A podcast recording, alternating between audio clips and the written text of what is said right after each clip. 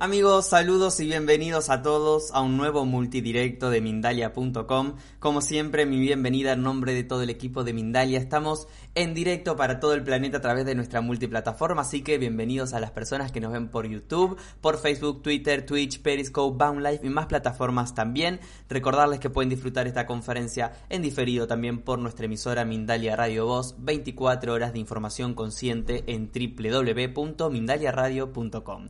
Hoy estamos juntos junto a Mike Arián. Nos viene a compartir la conferencia titulada Heridas que enferman a los árboles familiares. Mike es terapeuta holístico integrativo y lo tengo aquí ya a punto de comenzar a dar su conferencia. Mike, muy bienvenido como siempre a este espacio en Mindalia. ¿Cómo estás? Hola Gonzalo, muy bien, estoy muy contento de estar nuevamente aquí con ustedes en Mindalia y pues gustoso de empezar a compartir la conferencia del día de hoy. Excelente, sin más preámbulos te cedo la pantalla, queremos escucharte y aprender, así que allá vamos. Te agradezco muchísimo, Gonzalo, y muchas gracias a toda la comunidad de Mindalia que se está conectando en este momento. Para mí es un enorme gusto poder compartir nuevamente en esta plataforma. Y concentrándonos directamente en nuestro tema, quisiera empezar con una frase. Esta frase dice así, la familia es como las ramas de un árbol. Cada uno crece en diferentes direcciones, pero las raíces son las mismas. E inicio con esta frase porque sin duda hablar de árboles familiares es equipararlo un poquito a los árboles de la naturaleza, a la vida real. Sabemos que toda planta, todo árbol requiere su naturaleza, sus cuidados y darle las condiciones necesarias para la vida. De igual manera, los árboles familiares, nuestro sistema familiar o como le queramos llamar, que prácticamente son sinónimos, se refieren a eso, a, nuestro, a nuestra construcción nosotros como árbol de la familia, como seres que vivimos en un sistema todos los sistemas, debes de saber que todos los sistemas a nivel humano, a nivel de la Tierra, poseen una fuerza armonizadora que se conoce como homeostasis. Esto lo, dice la ciencia médica. Nosotros poseemos esas fuerzas eh, reguladoras o armonizadoras de energía que nos permiten avanzar hacia la vida. Por ejemplo, cuando tomas café, lo que hace esta fuerza de homeostasis es ponerte activo para que empiece a regular eh, lo que acabas de ingerir, ¿no? El, tema del café, ¿no? Pero en este sentido, todo el tiempo los árboles familiares también empiezan a operar como seres vivos y operan a través de las raíces que somos todos nosotros, todos los que pertenecemos o nos asociamos a través de la sangre. Pero ¿qué es lo que sucede? A veces los árboles vienen enfermos, a veces los árboles familiares ya traen heridas, ya traen situaciones que no les permiten avanzar, no les permiten tener prosperidad, no les permiten tener salud o crecimiento. Es muy común, por ejemplo, me ha pasado en terapia que me preguntan, oye Mike, ¿cuántas veces o cuántas sesiones tengo que tener para sanar mi árbol familiar? ¿O cuántas sesiones se necesitan? Me dicen, ¿no? Y la respuesta siempre es la misma. No lo sé. Y no por falta de capacidad o de conocimiento, sino porque cada árbol familiar tiene una propia estructura, tiene su propia memoria y por consiguiente tiene sus propios programas. Ejemplo, si en determinado momento un árbol familiar ha sido criado a través de la carencia o de programas de carencia, eventualmente los miembros de la familia les costará mucho trabajo llegar a, sintonizar con abundancia, con prosperidad, con temas de riqueza o de crecimiento, porque hay un programa instalado en esa memoria transgeneracional. Y debes de saber que este campo de información de toda esta memoria transgeneracional existe en todas las personas. Todos tenemos memoria de nuestro árbol familiar. Entonces, para que nosotros podamos entender cómo sanar nuestro árbol, cómo poder ayudar a nuestro árbol, necesitamos entender primero qué es lo que lo enferma. Y para ello yo te quiero compartir de entrada dos ideas. La primera de ellas es que en la medida en que yo me reparo, en la medida que yo comienzo a hacer mi trabajo personal, en la medida en que yo incorporo cosas nuevas al árbol, también les estoy ayudando a los demás. Porque también sucede, es muy común a quienes nos dedicamos a transgeneracional, constelaciones familiares, que acuden normalmente a una sesión, una constelación para que el otro cambie para que cambie el marido, para que cambie la esposa, para que cambien los hijos. Y la realidad es que un árbol familiar comienza a sanarse a partir primero de nosotros. Cuando yo integro este conocimiento, entonces ayudo de dos maneras. En la liberación de todos aquellos que me precedieron y por consiguiente en beneficio de los que vienen después de mí. Esto se convierte en un trabajo muy sanador, muy maravilloso, pero para esto vamos a conocer qué es lo que enferma nuestros árboles familiares. ¿Qué es lo que ha enfermado mi árbol familiar? Y te voy a platicar de esto. Son siete heridas, son siete cosas que enferman a nuestro arbolito. Y te voy a platicar de ellas para ver si también te vas captando, vas tomando la idea y sobre todo que logres identificar cuáles son las heridas de tu árbol y también te daré algunas herramientas para que puedas comenzar el trabajo de sanación. Entonces, si te parece bien, me encantaría que ahí con Gonzalo nos dejes tus dudas, tus preguntas, para que te pueda platicar cuáles son estas siete heridas. Y comenzamos con la primera. La primera herida que enferma nuestro árbol familiar es asumir el lugar de otra persona. Y esto sucede cuando inconscientemente buscamos compensar el dolor, la marginación, el sufrimiento o la incapacidad de algún antecesor normalmente algún papá, algún abuelo, algún tío, y de esta manera lo que hacemos es inconscientemente asumir su, destino. ¿Qué es lo que sucede? Nosotros nos programamos para que también yo como el otro, yo como tú, yo en tu lugar, yo hago en, eh, eh, yo lo hago en ti, yo expío tu culpa, reparo o trato de, de, reparar un poco el dolor o la marginación que sufrió mi antecesor y de esta manera aseguramos nuestra pertenencia al clan familiar. Porque debes de saber que nosotros tenemos una memoria transgeneracional de un miedo terrible a la exclusión, un miedo terrible a ser extraídos, sacados del sistema al que pertenecemos. En este caso, nuestra tribu, nuestro clan familiar. ¿Qué es lo que sucede? Entonces, por eh, asegurarme de mi pertenencia a la familia, entonces repito la marginación, el dolor o el sufrimiento de otro. ¿Cómo podemos reparar este primer, eh, esta primera herida de asumir el lugar del otro? Primero y antes que nada tenemos que reconocernos, todos los miembros del clan, independientemente de nuestra situación de vida, económica, laboral o espiritual, reconocernos con nuestro propio destino y con nuestros propios recursos. Cada persona debe ser reconocida de esa manera porque de solo, solamente de esta manera le devolvemos la dignidad a aquel miembro de la familia que no logró salir adelante en el pasado. Y de esta manera también nosotros renunciamos a ser su salvador personal. A veces esto implica que hagamos las cosas un poquito diferente, pero también es una manera en que nosotros podemos hacernos cargo de nuestra vida. Entonces, primera herida es no asumir el lugar del otro, reconociendo su dignidad, sus valores y sus propios recursos. ¿Ok? La herida número dos, que esta es, híjole, de las más comunes, no aceptar a nuestros papás no aceptar a nuestros padres. Esto surge, esta herida surge primordialmente cuando rechazamos a nuestros papás. Y esto seguramente lo has escuchado muchas veces aquí en Mindalia. Cuando nosotros rechazamos a nuestros padres, a nuestros ancestros, a los maestros que ayudaron al sistema familiar, literalmente es un rechazo hacia la vida. Es rechazar el regalo que nos es dado a través de ellos, que es la vida. Desde constelaciones familiares le llamamos tomar a papá, tomar a mamá. Tomar no es lo mismo que recibir.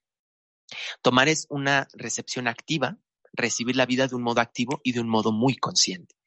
Entonces, ¿qué sucede? Si yo tomo a mis padres, los acepto, los reconozco y los honro, entonces estoy reconociendo y abriéndome al campo de la vida, a todo lo que la vida pueda eh, eh, representar.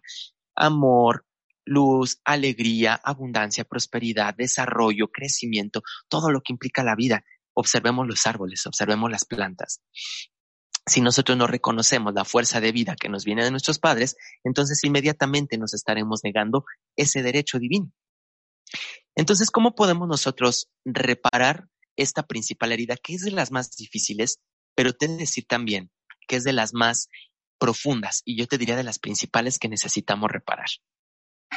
Reconocer primero que nuestros padres hacen lo que pueden con lo que tienen tomando lo que pudieron también de sus padres, en este caso tus abuelos, y de ellos como pareja. Si nosotros reconocemos también esta parte de sus recursos que quizás pudieron ser limitados, en ese momento yo puedo resignificar lo que me dieron, pero también lo que me fue negado de ellos. Porque ese es uno de los reclamos principales que tenemos con respecto a nuestros papás. Es que tú no me diste, es que tú me negaste, es que porque a mi hermano sí le tocó y a mí no me tocó. Entonces, en la medida en que nosotros aceptamos y recibimos en nuestro corazón la totalidad de nuestros papás, independientemente de cómo hayan sido sus historias, sus vivencias, entonces estaremos abriéndonos al campo de la vida, al campo de abrazar nuestro propio destino. Y esto lo hacemos también haciéndonos cargo de ese gran regalo que nos han dado nuestros papás, que es la vida misma. Hacernos cargo de nosotros mismos no implica necesariamente que yo tenga que regresar abrazar y hablarle bonito a mi papá si es que mi padre fue una relación tóxica o si es que mi papá me hace daño. No, no implica necesariamente tener que llevar ese nivel de reconciliación cuando es negativo para ti. Es simplemente el reconocimiento y asumir que de él te viene la vida con todo lo que haya sido. Entonces, la herida número dos es no aceptar a nuestros padres, es rechazarlos, ¿ok? La tercera herida, la tercera herida que también es, mm, yo creo que muy común y sobre todo en sociedades latinoamericanas, se le conoce como parentificación. Suena rebuscado, suena chistoso. Pero así es, parentificación. ¿Qué es la parentificación? Sucede cuando los hijos, especialmente cuando los niños, los pequeñitos, asumen roles o se les asignan tareas superiores a sus capacidades, superiores a sus capacidades físicas o a sus capacidades emocionales. Por ejemplo, esto se deriva del amor ciego, pero por ejemplo sucede cuando, cuando el pequeñito es demasiado consentido, es demasiado consentido y, consentido y percibe cierto nivel de influencia en las decisiones de la familia. Sucede también cuando el niño es involucrado en los asuntos de los padres, en los asuntos de adultos de sus papás, escuchando sus conflictos. El caso clásico, por ejemplo, los papás divorciados y de repente la mamá le platica todas las tristezas y todos los dolores a su hijo como si fuera un adultito, como si fuera el mejor amigo y no como si fuera su hijo. ¿Ok? ¿Qué otra cosa? Cuando lo tratamos como un pequeño adulto, ¿no? Cuando no lo tratamos como el hijo, cuando inconscientemente llevamos el tema de que ahora tú como eres el hijo, el mayor y como ya se fue tu papá, ahora tú me vas a cuidar, tú te vas a hacer cargo de mí y entonces el niño se vuelve inconscientemente o simbólicamente el papá de los papás. Y esto también sucede cuando el niño entra en una especie de sustitución simbólica cuando uno de los papás se va, ya sea por divorcio, fallecimiento, por alguna circunstancia, si la mamá se queda sola, a veces inmediatamente lo elevamos y ahora tú eres el hombre de la casa. Ahora tú eres la mujer, la princesa de papá. ¿Y qué es lo que sucede? Deja de haber una relación padres e hijos, se convierte en relación de iguales. Eso es parentificación. Y seguramente lo hemos vivido, seguramente lo hemos vivido. Pero ¿cómo lo podemos solucionar?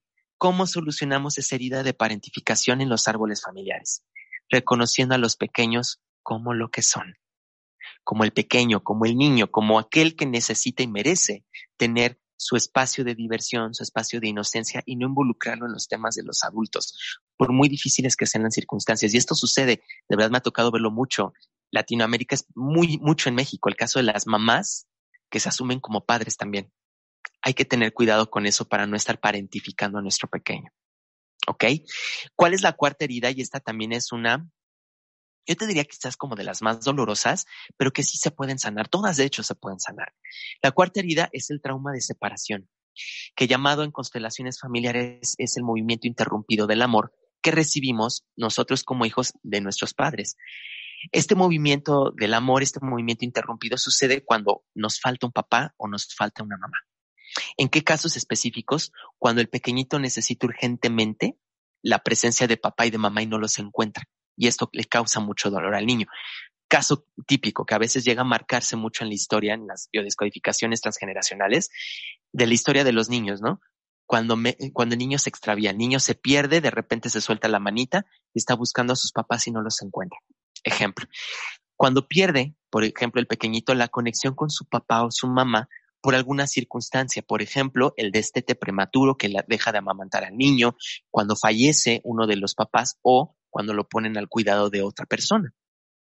Cuando el pequeñito sufre el parto, en el caso, por ejemplo, de cesárea, cuando sufre el parto de mamá, cuando es, eh, percibe la separación de los papás, y es que cuando es eh, un chiquitito, percibe que sus papás se separan o se divorcian, o en el caso más crítico, cuando son dados en adopción. ¿Qué es lo que sucede con esta herida, amigos?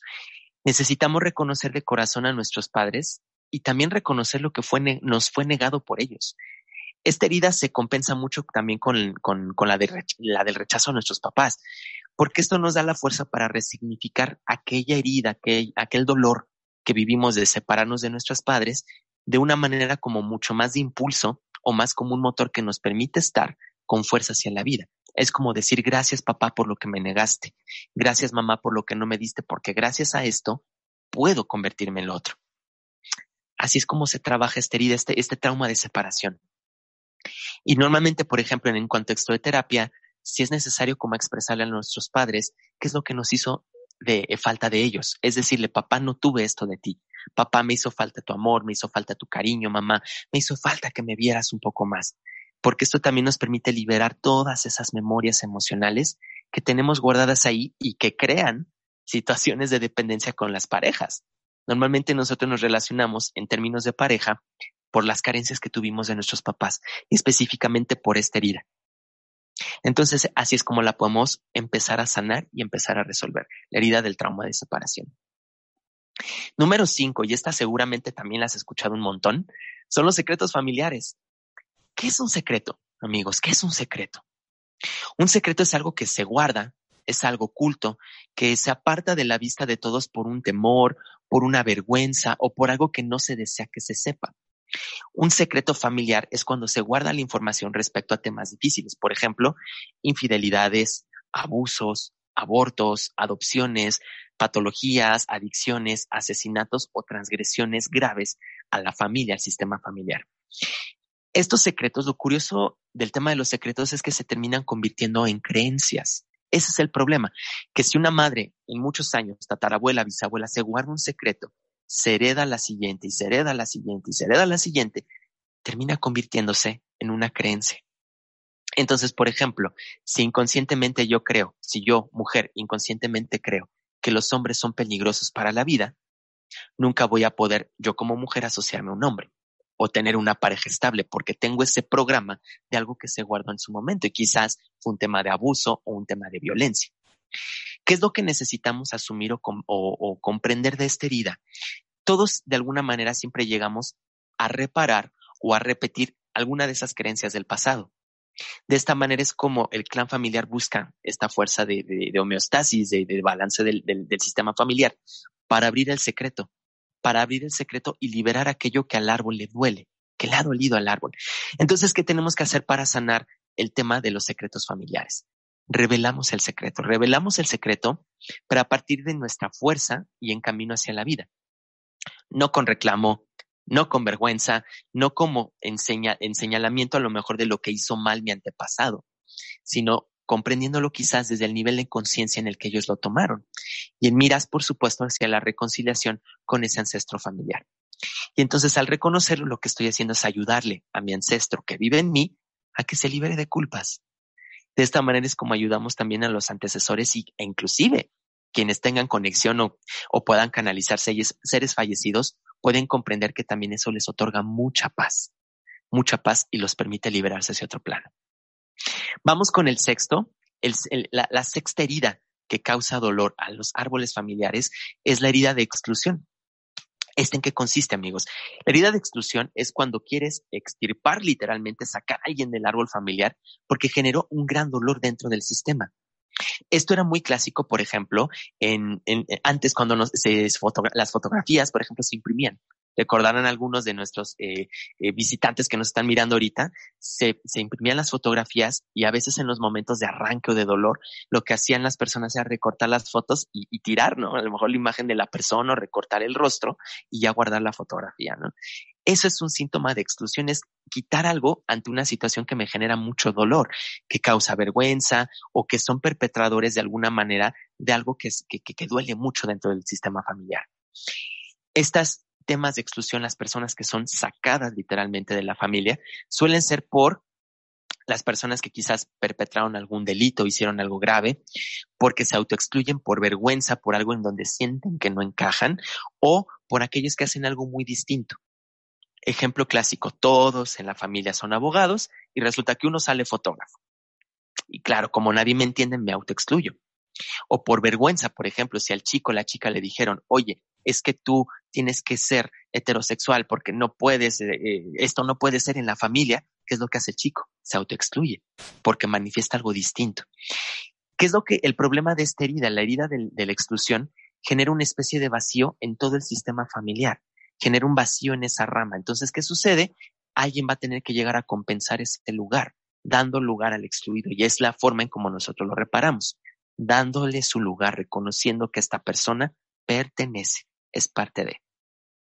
Y vamos con la última herida, amigos, la herida del desequilibrio. Y esto sucede cuando no tenemos un, equilibrio, valga la redundancia, entre el dar y el tomar de la relación. en esta dinámica donde todo se mueva y se manifieste de acuerdo a la equidad. Y esto es muy natural y muy común en las parejas, sobre todo en las relaciones nuevas. ¿Qué sucede? La pareja da lo que puede y lo que tiene, y mientras que el otro también está dispuesto a recibir lo que puede recibir. Si nosotros, por ejemplo, le exigimos a, nuestra pareja, a nuestro miembro de la familia, que dé más de lo que puede, se descompensa la balanza. Y si de alguna manera a mí me ponen en una situación donde solamente doy o solamente recibo, se descompensa y de esta manera se modifica la relación de pareja como una relación de padres e hijos. Y esto ya es un desorden por completo. Entonces, ¿qué es lo que tenemos que hacer para poder resignificar esta herida del desequilibrio? Observar y específicamente esto, guárdenselo, es con las parejas y con los hermanos, sobre todo con los hermanos. Te reconozco de igual a igual. Te reconozco como alguien igual a mí, ni mejor ni peor que yo. Eres igual en igualdad de circunstancias y a la vez somos distintos. Cuando nosotros hacemos este ejercicio de reconocer a nuestra pareja de esa manera, créanme, se desatoran muchos conflictos, se desatoran un montón de problemas. Cuando reconocemos entonces a nuestra pareja o a nuestros hermanos de igual a igual, para mantener este balance. En resumen, entonces, ¿cuáles son las siete heridas que lastiman nuestros árboles familiares? Número uno es asumir el lugar de otra persona. Dos es no aceptar a nuestros papás y rechazarlos. Tres, parentificar a los hijos, que es subirlos de nivel algo que no pueden gestionar. Cuatro, el trauma de separación, que a veces es inconsciente. Quinto, los secretos familiares. Sexto, la exclusión de los miembros de la familia. Y el séptimo, el desequilibrio entre el, dar, el dar y el tomar. Me encantaría que nos escribieran aquí para dar paso ahorita ya a sus preguntas, con cuál herida se identifican y a ver qué podemos hacer, cómo podemos eh, ahorita coachar para que podamos sanar todas nuestras heridas, ya que todos ahorita estamos conectados por, por resonancia de este mismo tema. Debemos de comprender que todos tenemos más o menos las mismas heridas, sobre todo porque somos criados bajo, bajo ciertos estándares de sociedad, latinoamericanos, de habla hispana, españoles que vienen a México, argentinos que se van a España, es decir, tenemos una mezcla cultural donde todo el tiempo está hablando nuestra memoria familiar. Y debes de saber también que todo el tiempo estas heridas se pueden reparar. Sí tienen solución. La cura o la sanación del árbol de verdad es un trabajo de vida, no es algo que funcione con una sesión, una terapia que digas, ya es la pastilla mágica y se acabó. No, no funciona de esa manera. La sesión, la terapia, la constelación ayuda como una forma de ver el campo de resolución, una mirada nueva de solución para que yo a partir de ahí empiece a generar, empiece a crear o empiece a integrar nuevos hábitos que le permitan a nuestra memoria familiar tener nueva información. ¿Sí? Entonces, es muy potente la terapia, es muy potente la sanación, pero debemos también, yo creo, desmitificar que la terapia me va a solucionar la vida. No, nosotros nos la solucionamos a partir de una mirada de resolución. ¿Sale? Y con ello, pues bueno, integrar en nuestro corazón de un modo, de una forma alegre a todas las personas, eh, todas estas, e, estas soluciones, la integración, el dar y el tomar, reconocer a nuestros padres. Y con ello yo quisiera cerrar mi conferencia del día de hoy con una frase de Cristóbal Jodorowsky. Y dice así, que tu historia familiar no sea el pretexto para no hacer tu mayor esfuerzo y realizar tus aspiraciones más profundas. Con esta frase cierro mi conferencia, Gonzalo, y me encantaría leer los mensajes de todos. Muchísimas gracias. Muchísimas gracias a ti, Mike. Ha sido un placer escucharte. La gente te ha agradecido en el chat demasiado y tenemos preguntas también. Vamos a pasar ellas en un minuto porque antes quiero hacerle llegar un mensaje que Mindalia.com quiere compartir con nosotros. Así que al regreso continuamos con sus preguntas, amigos, para Mike Arián. En Mindalia.com puedes llegar a más y más personas en todo el mundo. Si quieres difundir tus talleres, promocionar tu libro o darte a conocer y llegar a millones de personas, envíanos un email a contacto arroba mindalia.com o llámanos por WhatsApp al más 34 644 721 050 y te ayudaremos a llevar tu mensaje al mundo.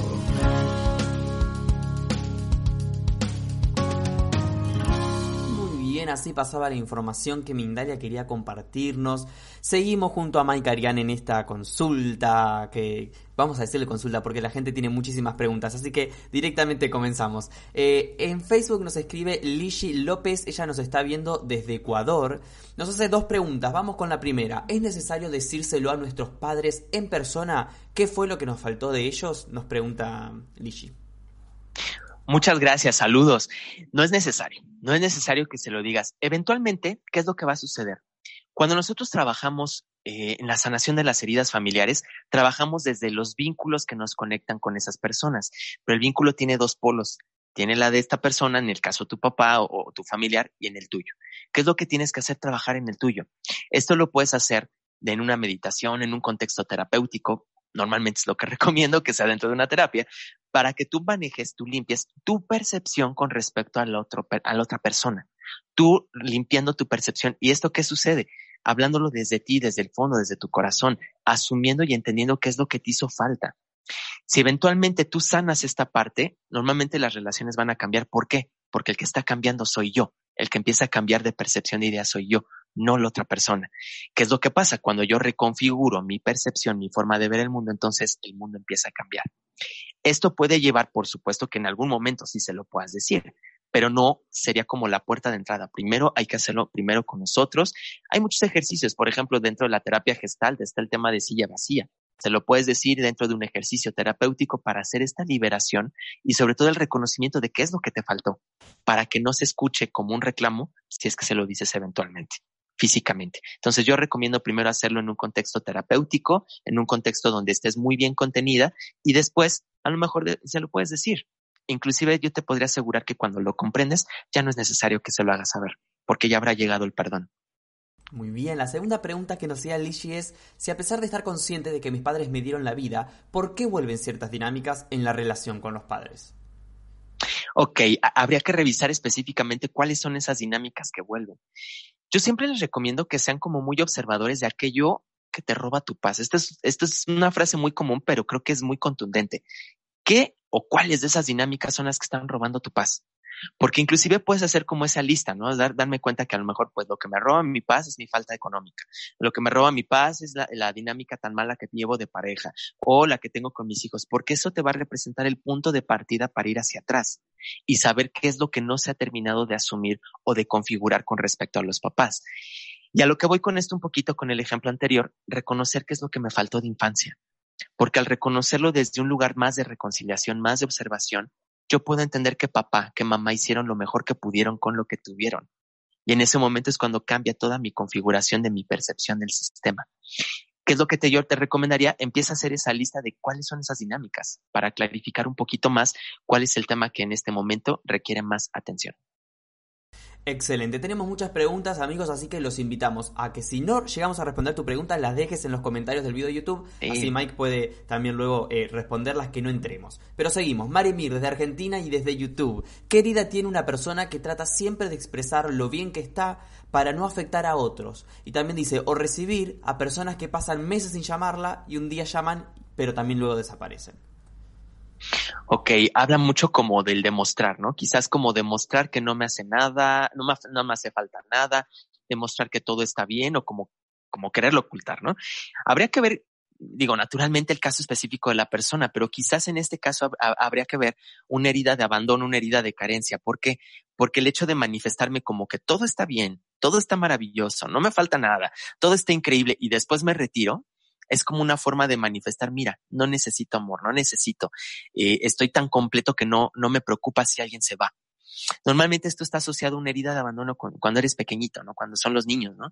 O inclusive también de rechazo, en esta herida famosa de, de cuando los papás son los que nos rechazan a nosotros, yo me modifico para demostrar que estoy bien que tendríamos que observar muy bien eh, cuál es el caso particular, o sea, en qué momento particular esta persona eh, eh, está, está manifestando este tema de, todo está bien, todo está en orden. Pero más que eso, más que eso, y la pregunta va, más bien va para ti, ¿por qué te resuena? ¿Por qué para ti está representando una herida observar que otra persona pueda estar manifestando algo? Porque por resonancia tiene que ver contigo. En dado caso, yo te recomendaría que antes de querer entender la herida del otro, revises qué es lo que está resonando en ti para que entonces sobre de ti lo puedas atender. Perfecto, en este caso desde eh, Facebook nos está viendo Paz Marshall desde Estados Unidos. ¿Cómo sanar todas las emociones negativas que tuvo mi bebé en una labor de parto muy larga, tormentosa y que terminó en cesárea?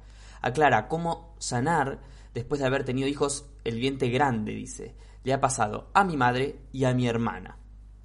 Ok, por ahí hay una, una programación de proyecto sentido donde los partos tengan que ser dolorosos. Habría que revisar un poquito la historia de tu abuela, de tu bisabuela, cómo fue este tema de, de, de llegar a la vida, por qué tuvo que ser tan forzado. ¿Cómo puedes trabajarlo? Empezar primero contigo, tu relación con respecto a mamá, tu eh, parto, bueno, cuando tú naciste respecto al parto de mamá. Eso sí lo puedes revisar, lo puedes trabajar para también ayudarte a modificar esas memorias celulares. Lo que puedes hacer ya, digamos, desde esa postura como más, más eh, fortalecida, como más contenida contigo misma, de esa manera manifestarle el amor y el afecto a tu bebé, a tu, a tu, a tu pequeñito, a tu pequeñita, hacerle saber lo mucho que lo ama, lo mucho que lo quiere, lo mucho que es deseado que esté aquí, para que también él eventualmente reconfigure su memoria. Nosotros debemos de saber algo, sobre todo mamás y papás y específicamente las mamás. Los niños hasta los siete años son producto de nuestras programaciones. Tienen toda la información que nosotros estamos dándoles desde enfermedades, logros y triunfos.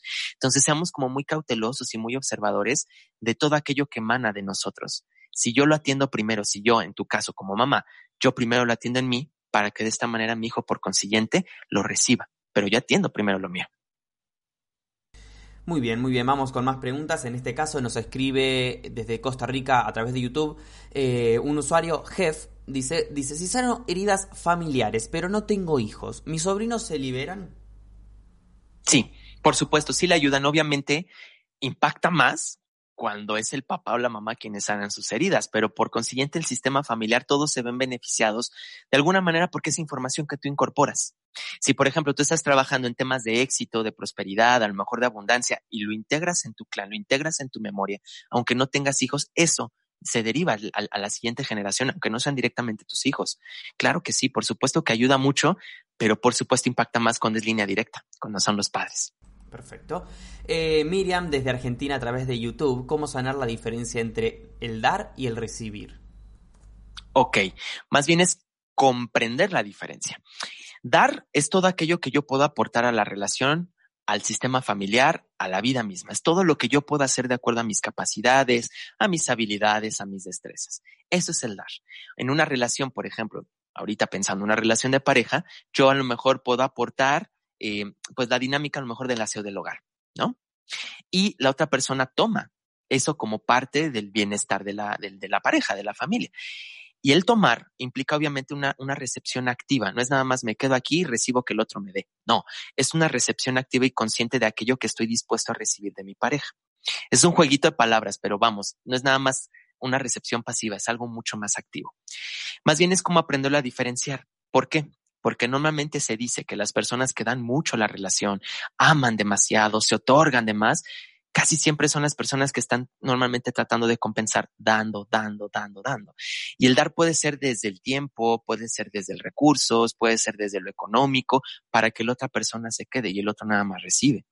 Entonces, aparte de esto de construir un desbalance dentro de la familia o del sistema familiar, tendríamos que observar qué tanto estoy dispuesto yo a recibir, qué tanto estoy dispuesto yo a observar que el otro puede hacer y que me viene bien para que las dinámicas familiares sigan avanzando. Esto normalmente es así, como una balanza, se va moviendo, se va moviendo, nunca es exactamente igual.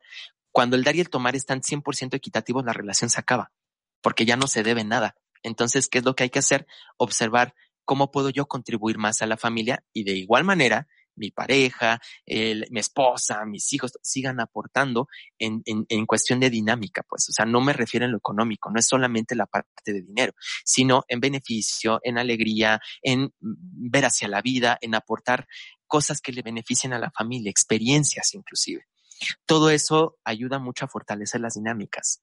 Si nosotros partimos desde un dar y tomar sano, avanzas hacia la vida es, es, es la tendencia natural de todo sistema, avanzar hacia la vida.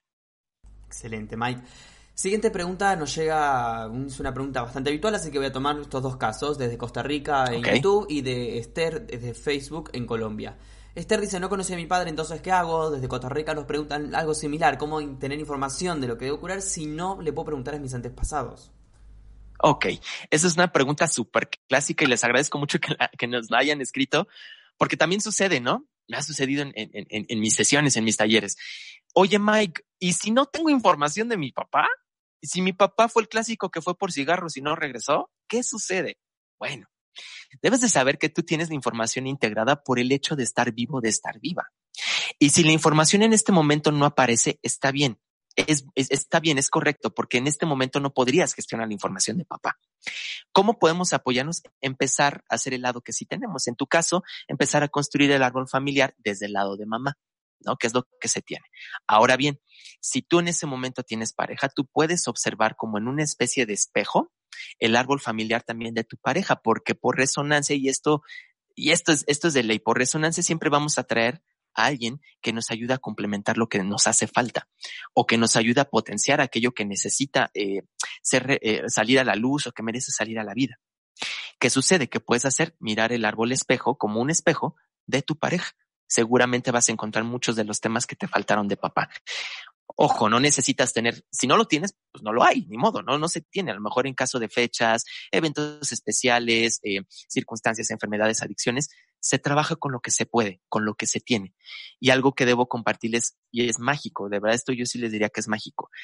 Tú empiezas a hacer tu árbol familiar, empiezas a hacer el trabajo de reparación del árbol y la información te llega.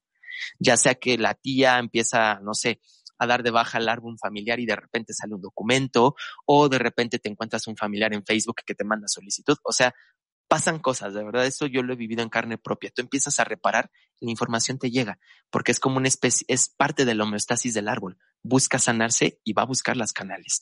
Y si tú estás haciendo esa forma de, liberar toda esa información, pues te van a llegar y con muchas bendiciones. Excelente. Mario Acosta Ruiz está en México y a través de Facebook nos pregunta, con mi pareja doy el 80% y él solo da el 20%. ¿Qué puedo sanar en esta relación? Que Marta, muchísimas gracias. Ya tienes como muy consciente. Más, no hay que manejar, yo te recomiendo que manejes tanto, es bien hay que sentarse a negociar. Esto es muy, muy típico de la terapia humanista.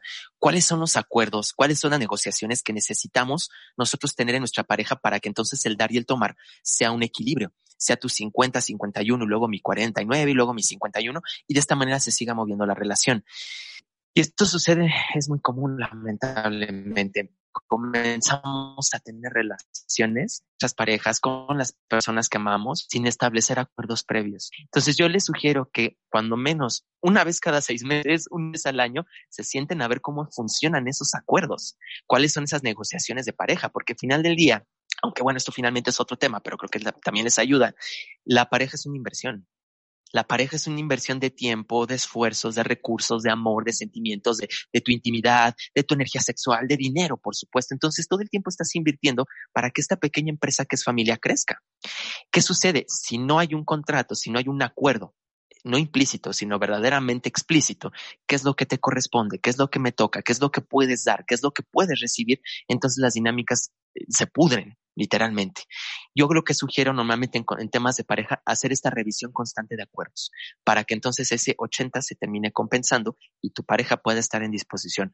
Ojo, si la pareja no, no quiere dar, no está en disposición de dar o no se permite, entonces la pareja eventualmente eh, fracasará. Habrá que revisar mucho desde dónde parten los dos y con qué objetivo se dirige la relación. Perfecto, Mike. Brenda Berumen desde YouTube está en México. ¿Cómo sanar el no merecimiento? ¿Cómo sanar el no merecimiento? Ok. primero tenemos que trabajar autoestima. Tenemos que trabajar autoestima, 100% trabajar esta revisión de cómo me percibo yo con respecto al mundo. Porque al yo sentirme menos, sentirme valioso, entonces no merezco. Por consecuencia lógica, no merezco que me amen, que me quieran, que me protejan, que me cuiden, eh, tener el éxito, tener buenas relaciones. Entonces, primero es potenciar el trabajo de autoestima. Dos, es trabajar en la toma de los papás, la aceptación de los padres, porque la autoestima baja también es un indicio claro de algo que no se tuvo en la infancia, normalmente por herida de rechazo. Cuando alguno de los papás nos denostó, nos quitó del camino, nos hizo menos, habría que revisar mucho esa parte de la historia con los papás para poder resignificar y tomar lo que sí nos dieron y de esta manera empezarnos a construir. Normalmente, bueno, el camino del no merecimiento no es inmediato, más bien creo que nunca estos caminos son inmediatos, pero amerita que revisemos con mucha con mucha observación, o sea, como con mucho lujo de detalle en qué momentos me estoy abandonando, en qué momentos yo estoy siendo eh, no coherente conmigo, en qué momento siento que no estoy mereciendo, porque esto es un reflejo, una huella de algo que se quedó en el pasado. Entonces, por, un lado, trabajo de autoestima y por otro, revisión de cómo fue la revisión con los padres. Perfecto, Mike. Tenemos una siguiente pregunta. Eh, en este caso la realiza Kelly Garayar desde Perú. ¿Qué hacer en mi familia para que se deje de repetir el siguiente patrón? Mi papá creció sin su padre, yo sin mi madre y ahora mi hijo sin su padre. ¿A qué se puede deber? Bueno, por ahí hay un programa de exclusión brutal, ahí hay un programa, programa fuertísimo, inconsciente, donde está hablando eh, el hombre no es saludable o el mejor sin hombres en la familia. Entonces, como, como sacar al género masculino. Curiosamente, tu hijo es varón. Entonces, habría que revisar, número uno, contigo, eh, insisto, sanar primero nosotros como padres, sanar nosotros primero como papás para que nuestro hijo tenga esta imagen. Ahora, desde constelaciones familiares es muy importante que la madre siempre le dé lugar al papá con respecto al hijo. Es decir, nunca mentirle, decirle, ah, tu papá es astronauta y viajó y, anda en el espacio. Nunca hay que mentirle a los niños. Siempre, aunque haya sido un desgraciado, aunque, sea, aunque haya sido muy mala persona, tú como madre siempre darle su lugar a, a él, a su papá como el padre. ¿no? Porque esto permite que el pequeñito integre ambas energías, integre ambas polaridades. Tengo un padre y tengo una madre. A lo mejor mi papá no está, pero sé que existe y sé que tengo esa fuerza y está mi mamá que me la da un poquito en compensación. Entonces, de esta manera, ayudamos a que se rompa el ciclo. ¿Por qué? Porque, ¿qué es lo que sucede cuando excluimos al hombre? Es que no se está reconociendo. Es, volvemos un poquito a mi ponencia, no se está reconociendo el lugar de los varones en la familia. Entonces, ¿qué sucede? Hay que integrar. Hay que integrar, empieza primero sanando tu herida de abandono de papá, para que por consiguiente integres la, imagen o una figura ideal, sin mentirle, a tu hijo sobre su papá. Mike, ha sido un placer. Nos quedan muy pocos minutos. Vamos a, utilizarlos para llegar estos comentarios finales. Primero, agradecerle a la gente de México, España, Argentina, Colombia, Chile, Estados Unidos, Perú, Ecuador, Bolivia, Costa Rica, seguro alguno que nos quede en el camino. Y darte la palabra para que nos haga llegar tu conclusión, tus comentarios finales. Bueno, les agradezco muchísimo que hayan estado aquí. De verdad es muy grato para mí estar compartiendo nuevamente con Mindalia Televisión. Gracias, Gonzalo. Eh, pues yo me quedo también, pues si, si me lo permiten, también a responder algunas preguntitas después ya por escrito. Y pues simplemente concientizar que nuestras heridas familiares ahí están pero no significa que porque estén yo no pueda avanzar en la vida. Todo tiene solución. Y normalmente va a empezar con un trabajo interno de reconocimiento y reconocimiento de la fuerza que me viene de nuestros padres. De esta manera ayudamos a que el árbol empiece a crecer de maneras más frondosas, más hermosas y más abundantes. No se nieguen la oportunidad de sanar. Muchísimas gracias, Gonzalo. Muchísimas gracias nuevamente, Mike. Y así es, amigos. Si les quedó su pregunta sin resolver, la dejan en los comentarios, que Mike va a estar eh, seguramente ayudándolos. Gracias a todos por estar ahí. Les recuerdo que Mindalia.com es una organización sin ánimos de lucro y que pueden colaborar con nosotros de diversas maneras. Por ejemplo, dándole siempre un me gusta a nuestro contenido, siguiéndonos en nuestras redes sociales, suscribiéndose a nuestro canal, Mindalia Plus, más allá de Mindalia Televisión, así como también eh, compartiendo nuestro contenido para que le llegue a más personas. Y también realizando una donación a través del enlace que figura en nuestra página web www.mindalia.com.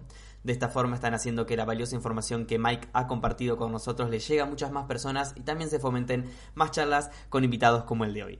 Agradecido por que estén aquí, nos encontramos en la próxima conexión de Mindalia en directo.